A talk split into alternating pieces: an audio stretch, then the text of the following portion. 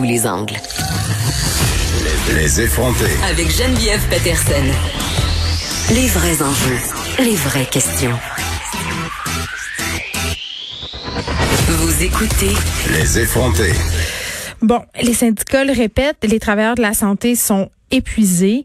Est-ce qu'il serait sage d'annuler leurs vacances estivales pour s'assurer d'avoir euh, des gens qui sont dans les CHSLD, dans les résidences, euh, dans les ressources intermédiaires? Tantôt, au point de presse, on a quand même entendu le premier ministre Legault qui disait que c'était pas ça l'objectif.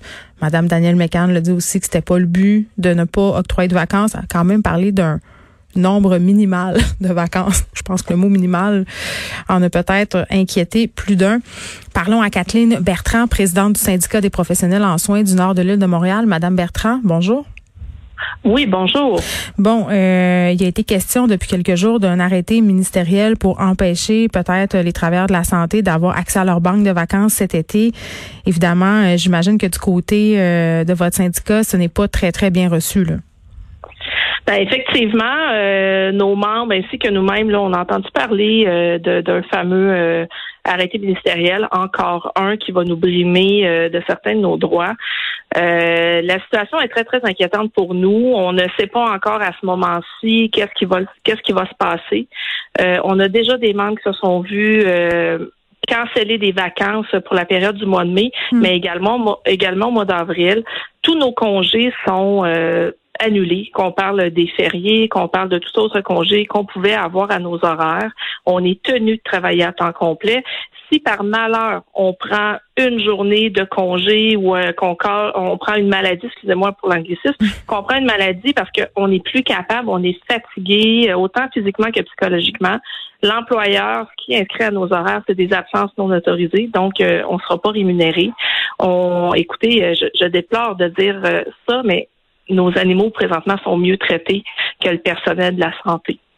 Puis en plus, euh, corrigez-moi si je me trompe, Madame Bertrand, mais il y a la culpabilité qui vient avec ça parce que j'imagine que quand on travaille euh, soit dans un hôpital ou dans un CHSLD, quand on prend congé, on le sait évidemment qu'il y a des résidents qui restent là qui n'auront peut-être pas droit aux pleins soins euh, dont ils pourraient bénéficier si on était là. Il manque de personnel. Effectivement, la, la, la, crise au niveau du personnel était déjà existante avant la COVID. Hmm. Euh, dans les CHSLD, il y avait entre autres là, des ratios professionnels patients qui étaient euh, inacceptables. On avait des, des, euh, des charges de travail qui étaient vraiment difficiles la situation actuelle n'a pas aidé les choses. Puis mm. effectivement, si j'ai besoin d'un temps de repos et que euh, je sais que je ne serai pas remplacée, que je vais laisser mes collègues dans euh, une situation qui est déjà critique, que je me sens coupable pour mes patients parce que dans les dernières semaines, on a vu des histoires d'horreur dans les CHSLD, des patients qui n'étaient pas hydratés correctement, des patients qui n'ont pas mangé correctement, c'est pas parce qu'on ne voulait pas, parce qu'on humainement parlant, on n'était pas capable d'offrir le service parce qu'il manquait trop de gens. Puis en même temps, il y a l'autre côté de la médaille. Vous savez, euh, là, vous me dites, il y a des personnes qui se sont vues refuser des vacances en avril, en mai, mais en même temps, on est dans une période excessivement explosive. On a à proprement parler, perdu le contrôle dans certains établissements à Montréal? Est-ce que c'est vraiment euh, approprié de prendre des vacances en ce moment? Puis je le comprends, l'épuisement, mais quand même.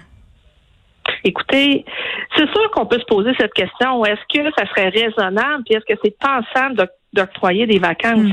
Mais il faut pas oublier que euh, à la base, là, tout professionnel en soins, on est des humains. On était déjà épuisés avant cette crise-là. Euh, les, les, euh, les impacts de la crise nous a touchés de plein fouet. Mm.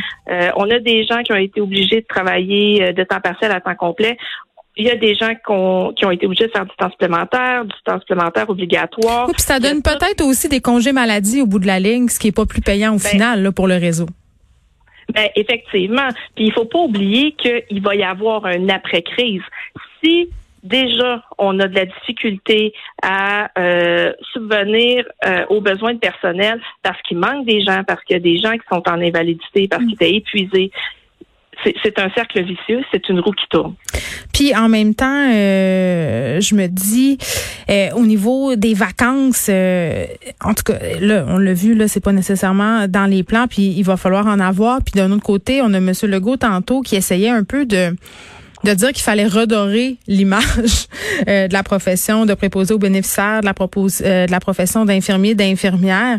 Euh, je ne sais pas comment vous réagissez à ça quand vous entendez de tels propos, quand vous l'entendez aussi faire appel aux jeunes pour aller étudier pour devenir justement préposé ou infirmière. Ça, c'est pas tellement tentant en ce moment quand on entend tout ce qu'on entend. Là, oui, on parle de primes salariales, mais les conditions de travail ont l'air absolument médiocres. Ça vous fait réagir comment quand vous l'entendez parler de revalorisation de la profession? c'est euh, un sentiment de colère. On, est vraiment, euh, on est vraiment très fâché parce que depuis des années qu'on décrit les, conditions de travail depuis des années qu'on dit qu'on se fait exploiter, que dans le fond, que nos conditions de travail sont des, conditions de travail qui sont médiocres, qu'on demande à être reconnues autant financièrement que de, de de reconnaissance. Mm. Ce n'est pas le cas. Une crise comme on a présentement, ça ne fait que démontrer encore une fois toutes les problématiques du réseau de la santé. C'est facile de dire oui, mais je vous ai donné des belles primes pour venir travailler, mais ce qu'il dit pas, il ne dit pas la réalité, il ne dit pas la vérité. C'est quoi la réalité? Ben, la, réalité, c'est que quand on parle qu'il y a 11 000 personnes présentement qui sont absentes du réseau de la santé, il ne dit pas qu'il y en a 5 000 que c'est parce qu'ils ont attrapé la COVID sur les lieux du travail, hmm. puis qu'il y a des gens du 6 000 restants environ, là, c'est des gens qui avant la COVID, avaient des cancers, avaient des blessures, étaient en hmm. CNESST pas des gens qui sont arrivés euh, le 13 mars au matin, oh mon Dieu, j'ai peur, je vais aller me cacher chez moi. Ce n'est pas ça la réalité. Quand on parle des primes de 4, de 8 la prime de 8% elle n'est pas pour tous. Un, c'est inéquitable parce que quelqu'un qui va gagner 20 dollars de l'heure, le 20, le 8 va donner un, montant de, exemple, autour de 2, 2 dollars, 2 dollars 50 dollars. Quelqu'un qui va en gagner plus, mais ben, ça va équivaloir à peut-être à 3 dollars et demi, 4 dollars de l'heure. À la base, c'est inéquitable. On subit les mêmes inconvénients, on subit les mêmes conditions de travail. Mais il n'y a pas juste ça. Moi, dans mon établissement, j'ai des gens qui soignent des patients COVID qui présentement ont 4% de prime. Et quand on réclame pour ces gens-là la prime de 8% ce qu'on se fait répondre, c'est ce n'est pas parce que tu as eu un patient COVID aujourd'hui que tu mérites cette prime-là. Le patient n'était pas dans une unité ciblée dédiée par l'employeur si on parle de la prime ou de, du montant forfaitaire de 1000 dollars, ça a l'air très, très, très alléchant. Mais quand on regarde les conditions qui vont avec cette prime-là, c'est des conditions qui sont inacceptables. Il y a un grand il y, a, beaucoup de gens qui ont été oubliés pour cette pour ce montant forfaitaire là. Puis c'est pas juste ça. Ce que ça peut amener comme effet pervers, c'est que si moi j'ai des petits symptômes, ben peut-être que pour éviter de perdre ma prime, ben je vais peut-être rentrer travailler pareil. Parce que mm. si je l'attrape la COVID, je suis automatiquement disqualifiée pour avoir ces montants-là parce que je ne suis pas effectivement présente au travail. Quelqu'un qui a un enfant malade qui doit prendre une maladie est disqualifié pour cette semaine de montant forfaitaire. Ce n'est pas quand on regarde, nous, on a regardé un peu des projections, puis on, à la fin de tout ça, il y a il n'y a même pas 50% des gens qui vont avoir le droit à ce montant forfaitaire-là parce que les conditions sont tellement strictes que il y a très peu de gens qui vont avoir accès. Euh, encore une fois, nous, notre établissement, on est dans le nord de l'île de Montréal. On est un des quartiers, là, euh, la zone rouge de l'île de Montréal. On a mm. énormément de transmission communautaire.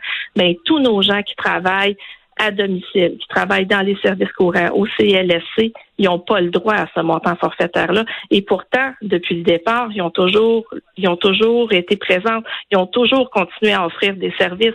Si on prend nos deux hôpitaux de santé mentale, c'est la même chose. Ils n'ont pas le droit, mais pourtant, ils ont des cas, ils côtoient des cas, il y a des possibilités d'avoir d'autres cas. Et la raison qu'on vous donne pour ne pas vous l'octroyer, cette prime-là? Ben, les raisons, c'est euh, un arrêté ministériel, c'est le ministère qui décide, puis euh, c'est comme ça. c'est pour ça qu'on on, on essaie d'utiliser toutes les toutes les tribunes pour en parler. Tout le monde dans le réseau de la santé devrait avoir ce montant forfaitaire-là, que ce soit du préposé à l'adjointe administrative, à la perfusionniste on est tous en contact avec des patients. Oui, puis il parlait de euh, l'équipement de protection. Là, on s'entend-tu que malgré l'équipement, ça se peut euh, avoir une transmission quand même? il pelletait ça un peu sur le dos des, des du personnel qui ne savait pas comment utiliser adéquatement ce matériel-là. Là, ça, ça, la semaine passée, il disait ça. Comment ça vous a fait réagir quand M. Legault a fait une telle affirmation? C'est facile de dire ça c'est facile de remettre toujours la responsabilité sur quelqu'un d'autre. Mm. Mais il faudrait que les employeurs se regardent puis qu'ils prennent leur part de responsabilité. Moi, dans mes établissements, là, puis d'ailleurs, ça a été décrié, on, en a parlé à plusieurs reprises. Quand les équipements sont pas là, je veux bien savoir le mettre, mais il est pas là. Je fais quoi?